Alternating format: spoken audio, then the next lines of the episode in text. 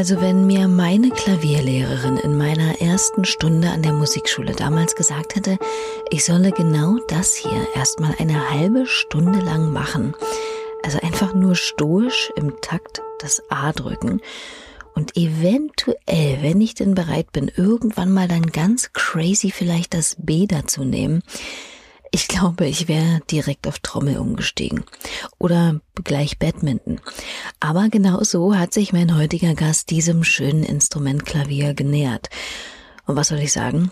Ich bin nicht die Virtuosin von uns beiden geworden. Für diese Ausgabe Ruhestörung habe ich mich mit dem ziemlich erfolgreichen Pianisten und Produzenten Martin Kohlstedt unterhalten und freue mich sehr, ihn euch heute mal etwas genauer vorzustellen. Und damit erstmal ein warmes Willkommen miteinander zu einer neuen Ausgabe Ruhestörung, dem Podcast vom Reeperbahn Festival und bei DFM, den ihr natürlich unbedingt abonnieren und kommentieren solltet, so euch denn gefällt, was ihr hört. Ich bin jedenfalls Leonie Möhring und das hier Musik zur Einstimmung von Martin Kohlstedt.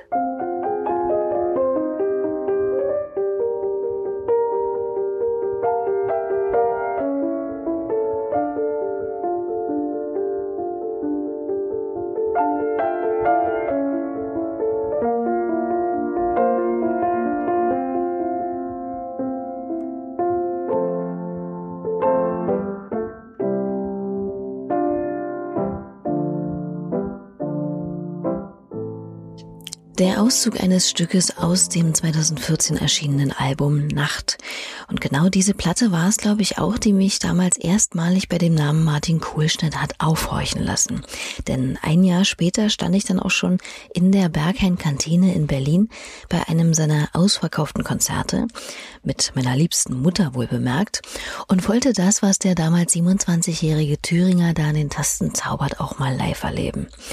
Dieses Konzert war ich weiß nicht richtig, wie ich es euch beschreiben soll. Vielleicht ähm, ist das richtige Wort fesselnd.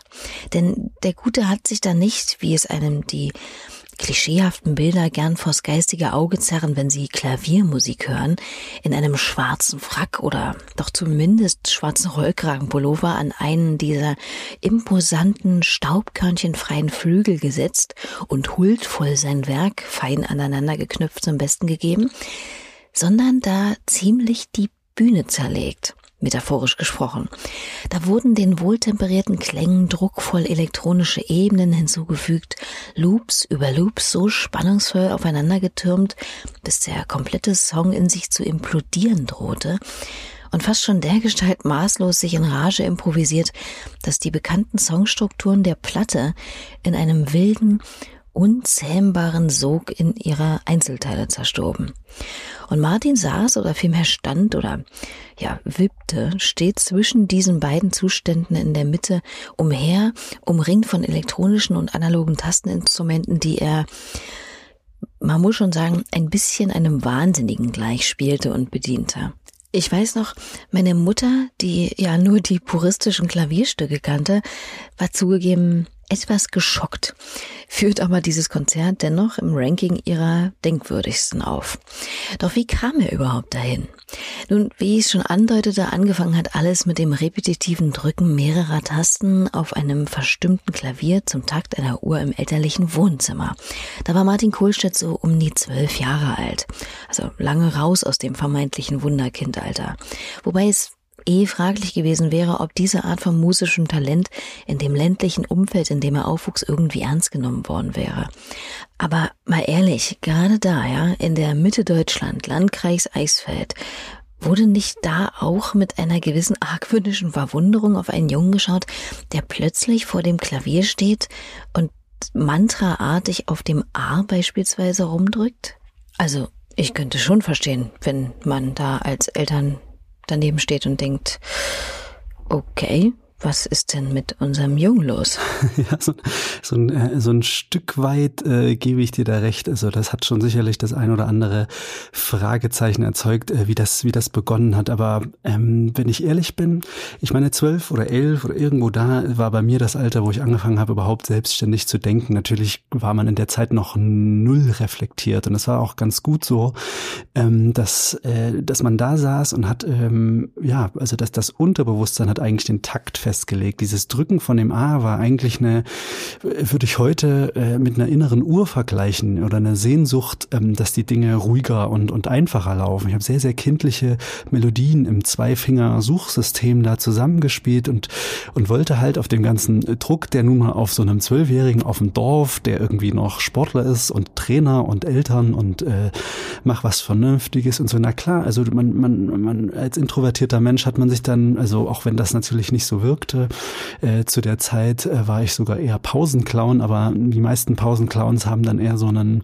Schützen damit so ein bisschen äh, äh, ja das, das Innere und ich habe das nur am Klavier in der in den eins zwei Stunden bevor äh, eigentlich meine Eltern von der Arbeit zurückkamen genutzt. Also ich habe das gar nicht so auf Menschen losgelassen. Da hatte ich immer das Gefühl, ich würde jemandem vorspielen und da hat die falsche Gehirnhälfte eigentlich agiert. Aber bevor sie, bevor jemand zu Hause war, dieser kurze Moment, wo das Haus mir gehörte mit diesem, mit diesem verstimmten Klavier, ähm, das war ein Reaktor, in dem ich niemandem gerecht werden muss. Und das war auch nicht so. Ich habe dann diese Vorderwand aus dem Klavier ausgebaut und konnte dann mich ganz, ganz weit hineinlehnen. Das ist der Grund, warum ich auch immer noch so krumm sitze, weil ich mit dem Ohr halt so nah wie möglich an diese Seiten äh, ran wollte und, und auch heute noch äh, das Klavier so aufnehme. Und ähm, äh, ja, das das muss man erstmal, das muss man erstmal verstehen, was man da eigentlich wollte. Man hat dann auch Unterricht dazu bezogen, aber der hat auch nicht nur Gutes bewirkt. Ne? Man hat dann irgendwie angefangen,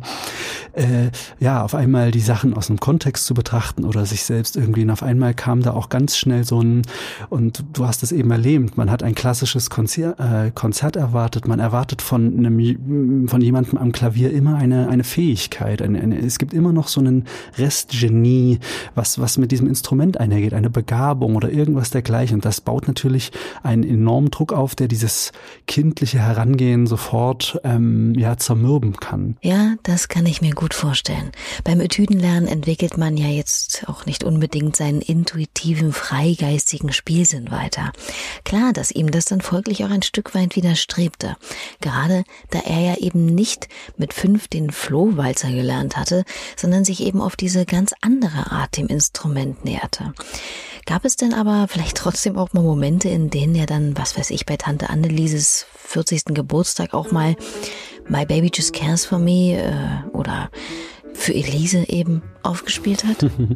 ja, auf jeden Fall. Ähm, das, das Schöne ist, man konnte dem auch ein Stück weit entsprechen. Äh, der, der, der Pausenclown konnte dann auch auf der anderen Seite einfach so die Klassiker wiedergeben und ich habe dann auch angefangen als, äh, als junger Spund in irgendwelchen Hotelfoyers ähm, so die schönsten Filmmelodien zusammen zu mixen und klar, ähm, es heißt auch nicht, dass das ähm, sozusagen ein unbedingt ein Gegenspieler sein muss. Es war auch dann irgendwann wichtig, sich mit Latin zu beschäftigen und Popsongs zu schreiben. Ich hatte acht Bandprojekte dann während des Studiums. Ich habe es in alle Himmelsrichtungen versucht, mich selbst zu finden. Und das ist total spannend, ähm, dass dieses Klav also diese diese Art äh, oder die Herangehensweise, wie sie am Anfang war, nicht äh, sich nicht weiter auf äh, dringen wollte. Also ich habe zwar das die Klavierfähigkeit dann entwickelt und, und immer mehr verschiedene Sachen gespielt und mehr Einflüsse zugelassen, aber dieses ursprüngliche Spielen und so weiter, das wollte äh, ja, das das das das sollte nie bearbeitet werden, das sollte nie beeinflusst werden und das hat auch bis und das hat man dann irgendwann wieder freigelegt ab dem 25. Lebensjahr, aber erst als man bemerkte, okay, äh, du stehst hier gerade äh, beim Bundesvision Song Contest für Thüringen und spielst ein Playback Tambourin äh, irgendwas was ist schiefgelaufen. Also und, äh, und, und, und äh, ja, irgendwo musste ich zurück, zurück zu diesem Ort, den ich mir eigentlich einst kreiert hatte, ähm, äh, wo, wo genau dieser Austausch stattfinden musste mit mir. Und ja, dann gab es einen radikalen Schnitt, der das wieder erlauben sollte. Aber bis es zu diesem Schnitt kommen konnte, ist erstmal einiges passiert. Martin machte seinen Klavieroberstufenabschluss und Abitur und studierte dann aber nicht Musik, sondern Medienkunst und Gestaltung an der Bauhaus-Universität in Weimar. Vielleicht auch, weil der Wunsch danach, sich vollständig, eben fortan auch beruflich dem Musizieren zu widmen, damals in diesem Umfeld äh, der Erklärung gleichgekommen wäre, ab sofort Astronaut werden zu wollen. Dort beschäftigte er sich jedenfalls viel mit Science Fiction und Robotern und wirkte, wie er eben schon selbst andeutete, in verschiedenen Musikprojekten mit. Er ist zu diesem Zeitpunkt, wie vermutlich alle mit Anfang 20, einfach schlichtweg auf der Suche. Was hat er aber auf diesem Weg denn genau entdeckt? Beziehungsweise wie kann es sein, dass das, was ihm ja offensichtlich schon so früh am Herzen und stets zu Füßen lag, das Klavierspiel, erst ja so viel später wieder in den Fokus gerückt ist. Ja, das ich glaube, dass ähm, das halt was jeden was jeden so ein bisschen betrifft in der Selbstsuche ist, dass ähm, dass man das Außen, glaube ich, eine große Weile fehlinterpretiert und ich habe mich sehr früh ähm, in so äh, Coolness Sehnsüchte hineinbegeben, habe sehr früh mit Hip Hop begonnen, sehr viel sehr früh dann äh, also beim Studium dann angefangen, meine Kapuze genau auf die Hälfte meines Kopfs aufzusetzen und äh, zu Beats zu nicken und, und äh, krass Reggae und, ähm, äh, und äh, die, mit, mit DJs zusammengearbeitet, elektronische Crews. Wir waren auf einmal im Trau Amsterdam, haben so elektronische äh, ja, Jazz und Tan, also genau, man hat sich eigentlich so komplett mit dem Außen vollgepumpt und hat irgendwie eine Person gefördert an einem, äh, ja, die das Innen eigentlich immer weiter verbaut hat. Das muss ich, das muss man dann irgendwie auch irgendwie zugeben. Diese ganzen Sachen haben mir wahnsinnig viel gebracht. Ich habe die tollsten Musiker kennengelernt kennengelernt, die besten Freunde kennengelernt und alles, was damit einhergeht. Aber diese, diese Suche war quasi immer weiter im Außen, obwohl ich hätte, hätte weiter nach innen bohren müssen. Ich habe dann wirklich ähm, große Pop-Projekte gemacht, große Pop-Alben geschrieben. Äh, auf einmal ging es um Radioformate und äh, nee, da darf keine Pause rein, äh, weil sonst können wir das in dem Radio nicht spielen und so weiter und so fort. Und ich merkte, dass ich eigentlich die ganzen Freiheiten, die ich ersehnt habe, immer weiter mit, ähm, ja, mit Konstrukten verbaut habe, dass die von Stücklängen, Formaten, ähm, Terminen und, und wie Musik zu funktionieren hat und äh, ja, habe mir eigentlich einen riesigen Gegenspieler aufgebaut, ähm, der ja, der dann irgendwann so mächtig wurde, dass äh, ja, dass irgendwie wahrscheinlich dieses innere Kind, von dem ich eben gesprochen habe, so ein bisschen kurz gekommen ist, ohne jetzt esoterisch zu werden. Und das war äh, der Kontrast hat sich dann so weit aufgewaltet, dass man dann irgendwann gesagt hat, okay, ähm, da, ich muss zurück, ich muss zurück zum, zum eigentlichen Ursprung vom, vom, äh, von, zur Musik, weil das, alle, das alles ist zu menschlich geworden, zu, zu konstruiert, zu sehr für andere.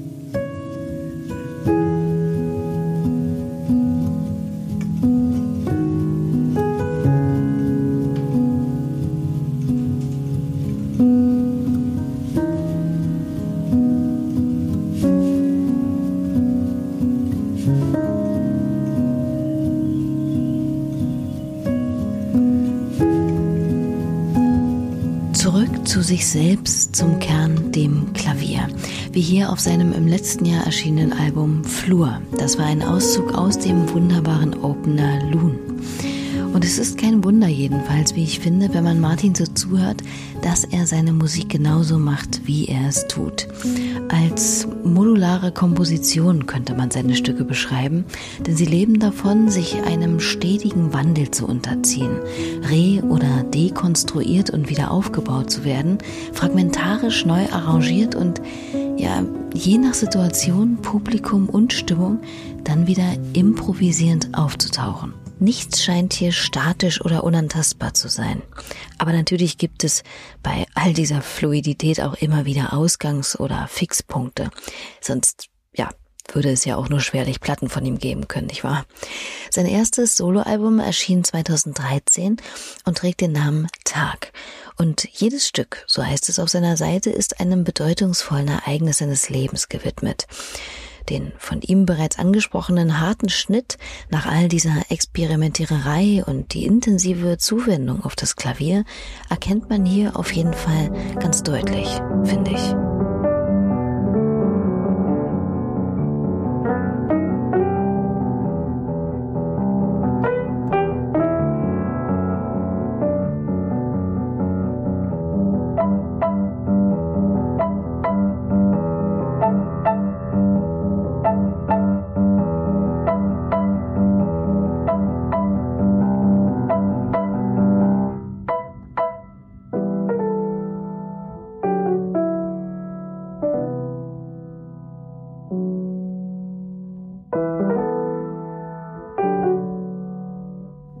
Auszug aus dem Mittelstück der Platte, Flee.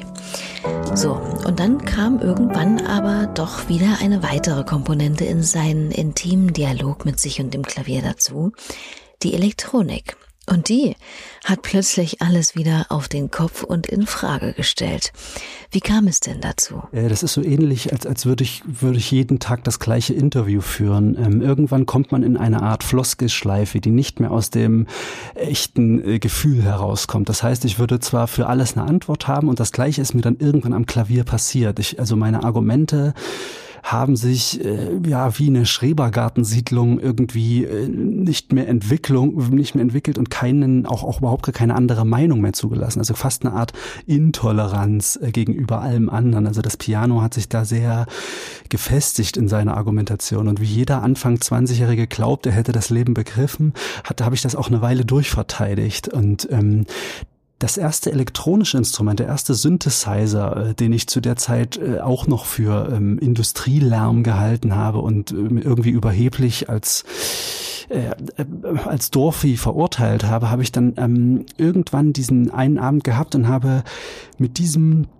völlig, also, also völlig weit gegenüberliegenden Argument, nämlich den Synthesizer, einen großen Bass oder White Noise und so weiter, ein Argument gehabt gegen meine, gegen mein Klavierspiel. Nicht nur im Frequenzbereich, sondern ich, da war auf jeden Fall eine Diskussion offen. Da musste, damit die zusammenkommen, musste etwas passieren. Und das habe ich die ganze Nacht getan und habe dann quasi die, die, die Dinge versucht miteinander zu verbinden, zu vermitteln und, ähm, und habe gemerkt, äh, ja, dass, dass das sich gegenseitig eher ernährt, als dass es sich gegenseitig zerstört. Es kann auch zerstören, wenn es möchte, aber je nachdem, wie es behandelt wird. Und dann habe ich gemerkt, dass die Elektronik Elektronik eher diesen Moment verkörpert. Auf einmal konntest du schreien, laut aufdrehen. Es hatte sowas Unendliches. Du konntest aus, du konntest auf einmal eine 2500 äh, Mann Elbphilharmonie füllen, aber du konntest auch wieder in dieses Wohnzimmer zurück, wo 40 äh, Leute in einem Schneidersitz äh, drumherum sitzen. Auf einmal waren diese Skalierungen und Dimensionen möglich und, und äh, ich habe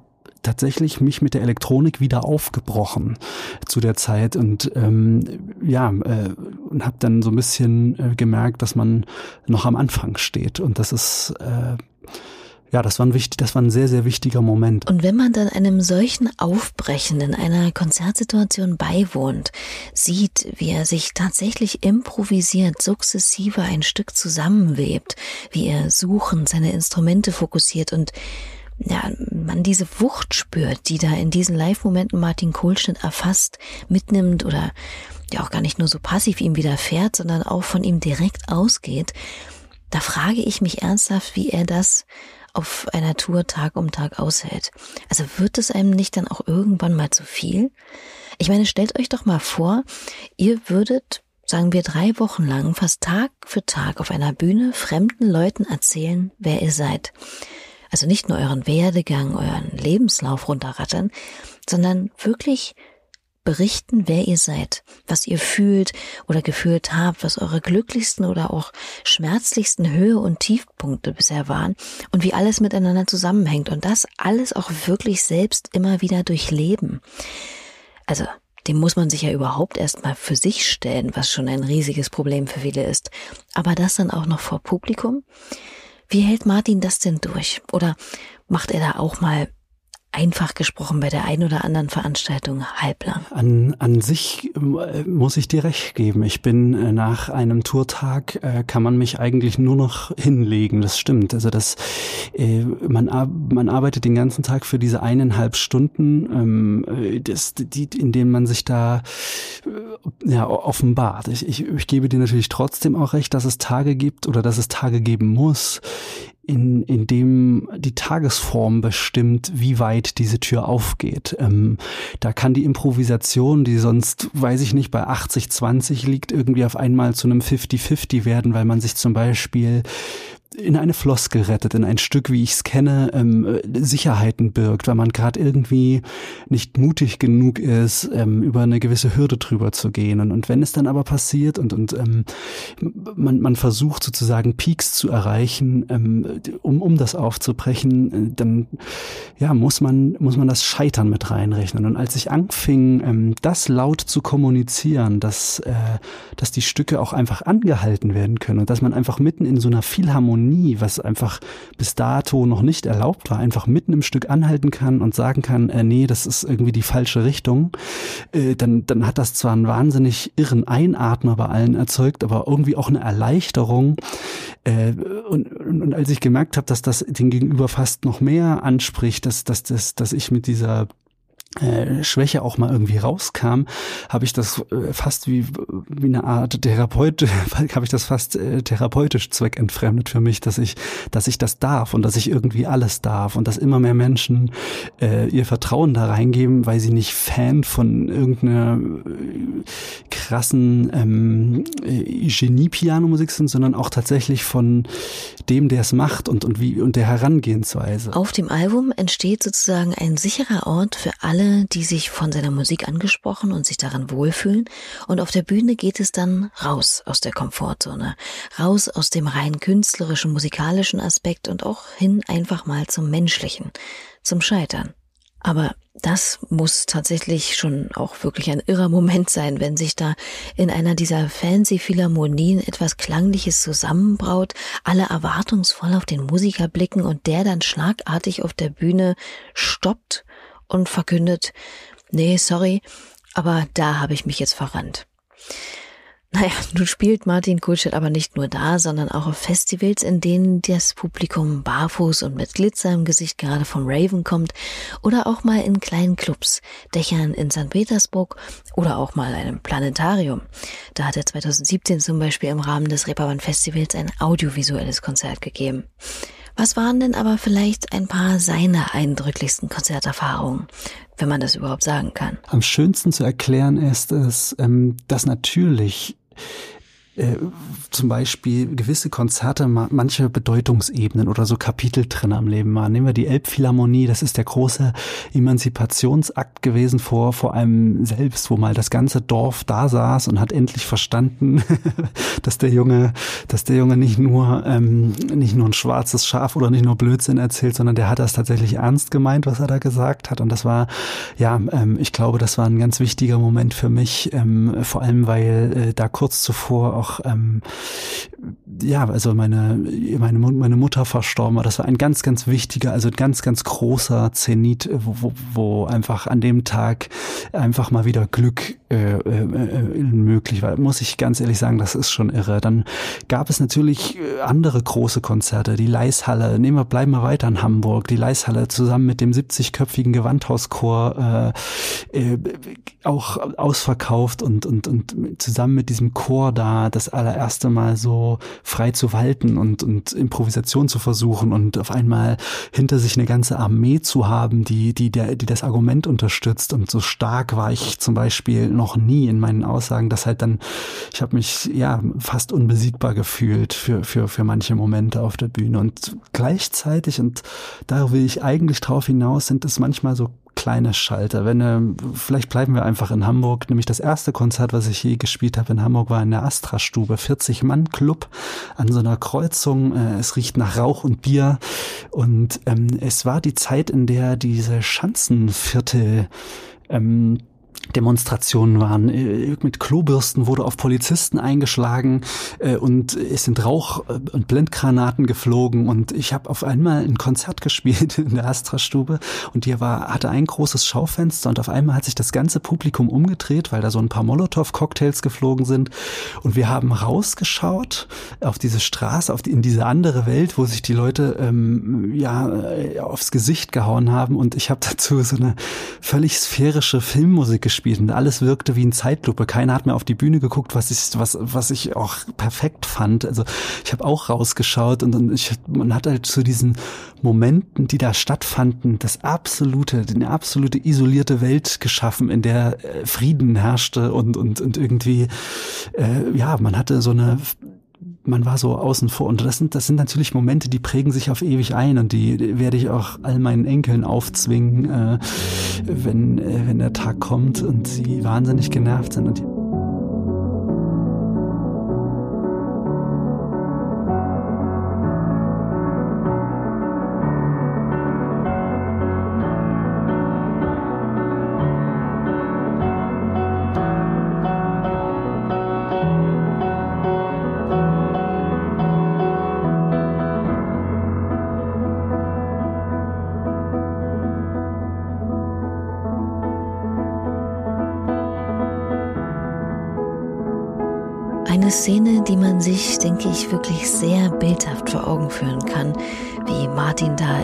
Astra-Stube dem dystopischen Szenario mit Musik wie dieser hier den Soundtrack verlieh. Aber wenn er in so unterschiedlichen Räumlichkeiten und Umgebungen spielt, verändert sich da auch seine eigene Spielweise, da er nun, wie wir alle mitbekommen haben, eben nicht in Anführungszeichen einfach seine Stücke runterrattert, sondern jedes Mal völlig variiert und die Bausteine neu zusammensetzt und arrangiert. Da kann ich mir gut vorstellen, dass da auch das Setting einen Einfluss auf ihn nimmt. Traut man sich denn zum Beispiel überhaupt in den klassischen, gediegeneren, vermeintlich hochkulturellen Hallen besonders experimentell zu sein und die konventionelle Perfektion erwartende Aura ein bisschen ja, mit Füßen zu treten? Und wie wird dann von der Publikumseite aus darauf reagiert? Vor allem in den klassischen Hallen, vor allem in sakralen Bauten wie Kirchen und so weiter, wo man einfach nicht erwartet, dass jetzt äh, diese oder äh, wo dass diese Perfektion zu bröckeln beginnt oder irgendwas dergleichen. Gerade da habe ich gemerkt, dass ich da äh, toben will und habe gemerkt, dass da meine Pubertät scheinbar noch nicht ganz zu Ende ist und ich äh, schon die Grenzen ausloten muss von so einem Raum, von so einem Moment und und von dem, was ich was man gerade für richtig hält und und ähm, ja, und das Vertrauen kam von den, von den Menschen dazu, dass sie eigentlich diese Momente äh, toller fanden als, als die konstruierte Musik dazwischen. Das Interessante für jemanden, der so etwas miterlebt, kann ich mir vorstellen, ist ja auch, dass man seine eigene Herangehensweise an Kunst auch mal hinterfragt und merkt, dass die, die da auf der Bühne stehen, keine schlichten DienstleisterInnen sind, die unsere Erwartungen zu erfüllen haben. Nun ja, jetzt habt ihr auf jeden Fall ja mal eine gute Vorstellung davon bekommen, wie unkonventionell Martin an sein Schaffen rangeht. Ne? Und nun aber die Frage, das ist für einen Solokünstler ja alles problemfrei machbar, aber könnt ihr euch vorstellen, dass das auch mit anderen funktioniert? Dass er mit etwa 25 anderen MusikerInnen zusammen auf der Bühne stehen kann?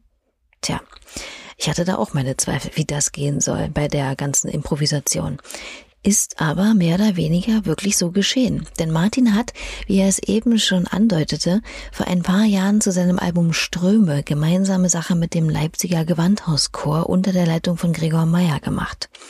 Ausgerechnet mit einem Chor, der jetzt, jetzt sicher nicht gewöhnt ist, bestimmte Parts einzustudieren, aber nicht zu wissen, wann und wie die dann eigentlich zum Einsatz kommen.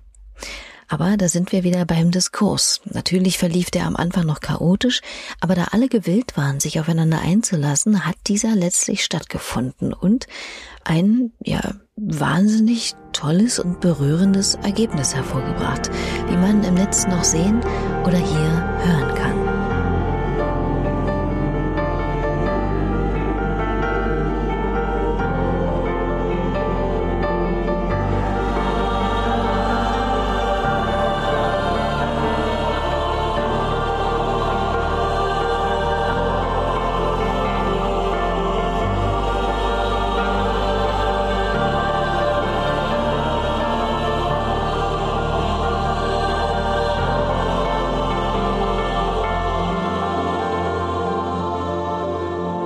Aus diesem Album und eigentlich auch von seinen anderen Platten gibt es im Übrigen auch mehrere Reworks zu hören, bei denen sich MusikerInnen wie Douglas Dare, Edna oder Hundreds um Martins Stücke bemüht haben. Die sogenannte Neoklassik, zu der auch Martin Kohlschmidt gezählt wird, ist also dem Pop-Universum bzw. anderen musikalischen Umlaufbahnen nicht verschlossen. Aber wie findet er denn diesen Begriff eigentlich selbst? Und wie steht er zu der ewigen, immer noch zum Teil andauernden Unterscheidung zwischen E, also ernster, und U, Unterhaltungsmusik, mittels der sich ja vor allem die Klassik wacker auf ihrem elitären Podest hält? Ich meine, Martin oder auch Kollege Nils Fraben werden in der Presse ja nicht selten schon als die neuen Meister gehandelt. Was sagt er dazu? Mir waren die Redaktionen da, um ehrlich zu sein, zu vorschnell in der, in der Beurteilung von dem, was, was es ist und was es eigentlich alles sein kann. Ähm, in dem Moment, wo man halt sofort aus einer Elite heraus sozusagen eine neue, offene, noch ganz fluide Richtung schafft und schon wieder versucht, die elitär zu machen, äh, dadurch werden die Dinge fest, dadurch können sie sich schlechter verformen und das macht, ähm, das macht mir eine große Sorge dabei, dass ich in vielen Interviews sitze Straße, äh, werde als Next Mozart angekündigt und muss eigentlich 15 Minuten dafür arbeiten, äh, dass die Augenhöhe wiederhergestellt ist. Und das bringt mir natürlich genauso wenig in großen klassischen Sälen und so weiter oder in, im, im, im Ausland sozusagen als der deutsche Komponist in, in seiner Seriousness ähm, da mit der Limousine hingefahren zu werden, wenn ich nichts anderes will, als ähm, einen, einen, einen sicheren Platz haben, an dem ich mich entfalten kann. Und, und das, das dauert mitunter länger und deswegen versuche ich über genau solche Podcast-Formate oder was auch immer damit einhergeht, ähm, das Thema aufzuweichen. Ähm, ich versuche schon noch der zwölfjährige Junge ein Stück weit zu bleiben, der einfach äh, das Klavier äh, zum Klimpern oder zum äh, Dudeln, ja, was halt so negativ konnotiert wird. Ähm, ja, aber die, die, die Klassik war auch so. Die Klassik war Ende des 17. Jahrhunderts am Sonntagnachmittag auch von Improvisation und Fantasien gefüllt und äh, ja, so in, in Kammermusik hat man hat man da sich gegenseitig Sachen vorvariiert und und laufen lassen und dann gab es auch Chopin und Satie, die äh, furchtbar verschrien waren in der Zeit, weil sie einfach äh, sich eingängigerer Muster äh, bedient haben. Und natürlich gibt es auch dann Philipp Klaas und Minimalismus, aber ich weiß nicht, ob immer alles sofort ähm, diesen Meistertitel bekommen muss, denn das erhöht den Druck, das auszuführen. Ja, und wie er es schon selber deutlich machte, auch die Distanz, die Unerreichbarkeit, die nicht selten denen, die auf diese mitunter künstlich aufgebauschten Überhöhungen keinen Bock haben, einfach den Zugang verbaut. Und Zugang ist ein gutes Stichwort. Was ist denn Martins Zugang zur Musik gewesen? Also der Moment, an dem er vielleicht selbst dachte, wow, das kann Musik also auch außer nebenbei im Auto dudeln? bin natürlich zwischen Landeswelle Thüringen aufgewachsen und, und Antenne Thüringen und ähm, äh, dem Mainstream und mein Paps hat äh, Phil Collins äh, Schlagzeugsolos auf dem Lenkrad äh, laut gemacht und ich fand Axel F. cool und also einfach so diese Kindheitsmusik. Ähm, und irgendwann äh, es, es war wie ein Versehen. Das Internet ging auf und auf einmal gab es E-Mule und solche Geschichten dass man über fünf Tage eine kleine MP3 runterladen konnte. Und versehentlich sind meinem Bruder und mir da äh, Sigur Ross und The Album Leaf irgendwie mit hineingekommen, aber unbetitelt damals. Also ich habe quasi, da stand Titel 01 WMV und, äh, und auf einmal höre ich, äh, ich weiß gar nicht, wie man es genau ausspricht, Flug Fjellsarin, glaube ich, von, ähm, von Sigur Ross und äh, ich weiß noch, dass mein Bruder und ich an diesem Rechner saßen und wir haben nicht ein Wort gesagt. Das waren einfach Klänge aus einer, aus einer anderen Welt, die irgendwie nach breiten Worbes äh, in den Wald gekommen sind, äh, über, über dieses verrückte, die verrückte neue Erfindung Internet. Und das äh, war, äh, das war tatsächlich ein, ein wahnsinniges Erlebnis. Und äh, The Light von The Album Leaf, von diesem Album Into the Blue Again, das war dann später, äh, da war ich dann schon ein bisschen äh, älter kam das auch noch so dazu. Also nur um das nochmal kurz klanglich zu bebildern. Das hier ist das erste Stück, von dem Martin sprach, von Sigaros.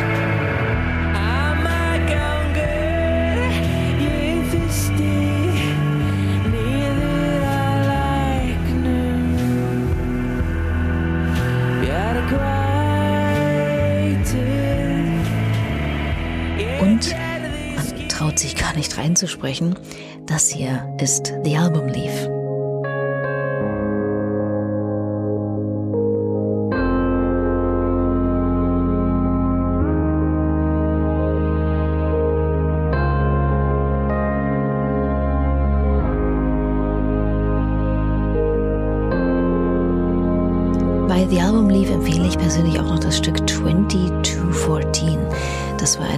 Bei denen ich als eigentlich mit Grunge und Stoner infiltrierter Teenager gemerkt habe, dass es auch ohne Gesang und ohne schwere Gitarren zugehen kann. Was für eine Erkenntnis. Nun gibt es aber auch noch eine zweite Konstante neben der Musik, ähm, die sich durch Martins Leben zieht und die auch im weitesten Sinne mit Holz zu tun hat. Allerdings ist hier nicht das Piano gemeint, sondern die Klaviatur des Waldes.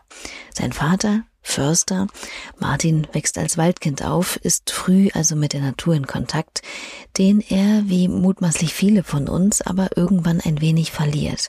Doch die Sehnsucht nach ihr, nach dem großen Ganzen, das uns Menschen mal wieder etwas runterholt und in einen Kontext setzt, ist immer da. Und so ersteht er irgendwann mehrere Hektar Thüringer Wald und fasst für sich einen Entschluss. Alles, was überschüssig ist, ähm, wird reinvestiert einfach in die, in die Natur. Und so habe ich die Aktion ins Leben gerufen, dass jedes Ticket oder jede Karte, die gekauft wurde, und das war im Jahr 2019, im Jahr 2020 gepflanzt wird ähm, als, als ein Baum. Äh, das ist natürlich ein irres Vorhaben gewesen. Corona hat das auch äh, mehr als erschwert, weil man in keinerlei Personengruppe ähm, agieren konnte. Aber kurzum, ich wollte, ich wollte einen Wald pflanzen und nicht tatsächlich einfach irgendwie äh, Geld auslagern, um in Brasilien äh, wahrscheinlich viel günstiger, viel mehr Bäume hochzuziehen. Ich wollte eigentlich äh, diese Verantwortung wieder spüren und das eigentlich auch auf ihre schmerzliche Weise. Ich wollte wieder aus dem Fenster schauen und sagen, ähm, oh Mann, es hat jetzt vier Wochen nicht geregnet so und das das muss mir wehtun. Irgendwas stimmt da halt nicht und ich in, in dem Moment, wo man diesen Naturbezug wieder erzwingt, weil es der eigene Garten ist und die eigenen ähm, die eigene Waldfläche äh, und nicht nur, dass sie wahnsinnig viel kostet, sondern dass sie braucht so wie viel Pflege und, und Liebe von der Seite, um, um zu schauen, wie da was durchkommt und wie viele Feinde und wie alles miteinander funktioniert und dieses ganze Ökosystem. Also ich ähm, ja, wollte mich äh, zurückzwingen in diesen Bezug, äh, um, um, um damit weiterzumachen. Und ich würde dieses Projekt natürlich gern weiter und weiter fortsetzen und, und als großes Dankeschön natürlich an alle, die dieser Sache vertrauen, wieder, ähm, wieder reinvestieren. 3000 Bäume wurden mittlerweile schon gepflanzt. Ich finde, das ist eine richtig gute Sache. Ich musste da auch sofort an den brasilianischen Fotograf Sebastião Salgado denken. Der hat ja einfach mal zweieinhalb Millionen Regenwaldbäume auf der Farm seiner Familie in Brasilien gepflanzt, woraufhin sich das lokale Klima von der voranschreitenden Versteppung erholen konnte. Alles beginnt im Kleinen. Man muss nur ins Tun kommen. Aber gerade das ist ja in letzter Zeit auch nicht so einfach. Was sind denn Martins Pläne für die kommenden Wochen, Monate? Ja, äh, ich, ich fahre mit meinem Team äh, den absoluten äh, Überoptimismus, indem wir tatsächlich einfach sagen, wir, wir glauben daran und, und, und wir, wir haben ab September auch schon wieder kleine Indoor-Konzerte und alles was mit wenigstens geplant, wenigstens angesetzt, weil man irgendwie ja die Sehnsucht spürt und, und in der Gesellschaft auch spürt, was es was es jetzt gerade auch alles braucht und und ähm, ja und man möchte das natürlich Entscheidungen antreiben und so und ich glaube, wenn man halt sich zurückzieht und und ähm, jetzt im Klagen versinkt, dass das halt exponentiell bergab gehen könnte und das, deswegen fangen wir damit gar nicht erst an. Man versucht sich neuen Konzepten zu nähern. Irgendwie der Bremen Club 100 ist da ein wahnsinniger Leuchtturm irgendwie, die da so ja Corona-Konzepte liefern, die sowohl mit einer Streaming-Verbindung als auch mit ja mit Publikum arbeiten, aber auf auf neue Art und Weise und ja äh, weiter versuchen kreativ zu bleiben. Also natürlich, ich versuche ähm, hier und da äh, schon präsent zu sein. Also ich habe eine ganze Liste an Auftritten äh, auf der auf der Website und äh, ich tu einfach mal so, als ja, als würde ich daran tief und fest glauben, dass das stattfindet. Ah, ja, möge er recht behalten. Es wäre zu schön. Und damit, ihr Lieben, sind wir auch schon am Ende dieser Ausgabe von Ruhestörung. Ich bedanke mich wie immer einerseits bei Martin natürlich für seine Zeit und das schöne Gespräch und andererseits bei euch fürs Dabeisein. Wenn euch gefallen hat, was ihr hört, dann wäre es wirklich wunderbar, wenn ihr euch die paar Sekunden Zeit nehmt, diesen Podcast hier zu abonnieren, zu kommentieren oder zu bewerten. Das gibt mir nicht nur ein gutes Gefühl, sondern auch ein wichtiges Feedback und unterstützt diesen Podcast und es verhilft auch den hier porträtierten tollen KünstlerInnen zu mehr Reichweite. Habt vielen Dank dafür und das letzte Wort vergebe ich an Martin und seinem Musiktipp für die nächsten ungewissen Tage. Ich bin Leonie Möhring und wir hören uns, so ihr denn mögt, in einer Woche wieder. Schön, dass ihr dabei wart. Tschüss. Ich, ich habe den Film Call Me By Your Name gesehen, ein wahnsinnig äh, irrer Liebesfilm. Und Sufjan Stevens hat äh, ja, sich, äh, sich da selbst übertroffen ähm, mit äh, ja, Mystery of Love, einem, also, und, und das ist tatsächlich etwas, das trägt mich schon seit äh, ein paar Monaten einfach. Äh, der, der kann, der kann im Loop laufen, also für mich im Loop laufen. Das ist, ich, ich, ich, wenn dann machen wir das dann auch immer recht exzessiv hier. Ich, ich wohne hier mit meiner Partnerin und dann wird das auch, ist das dann die Playlist dieser Song und äh, dann äh, geht das, äh, geht das Heft. Ja, und das ist aber ja, das verbirgt oder das birgt für mich so so viel. Äh, den, den kann ich irgendwie gerade grinsend äh, mit glasigen Augen empfehlen. Oh, to see without my eyes. The first time that you kissed me, boundless by the time I cried. I built your walls around me. White noise, what an awful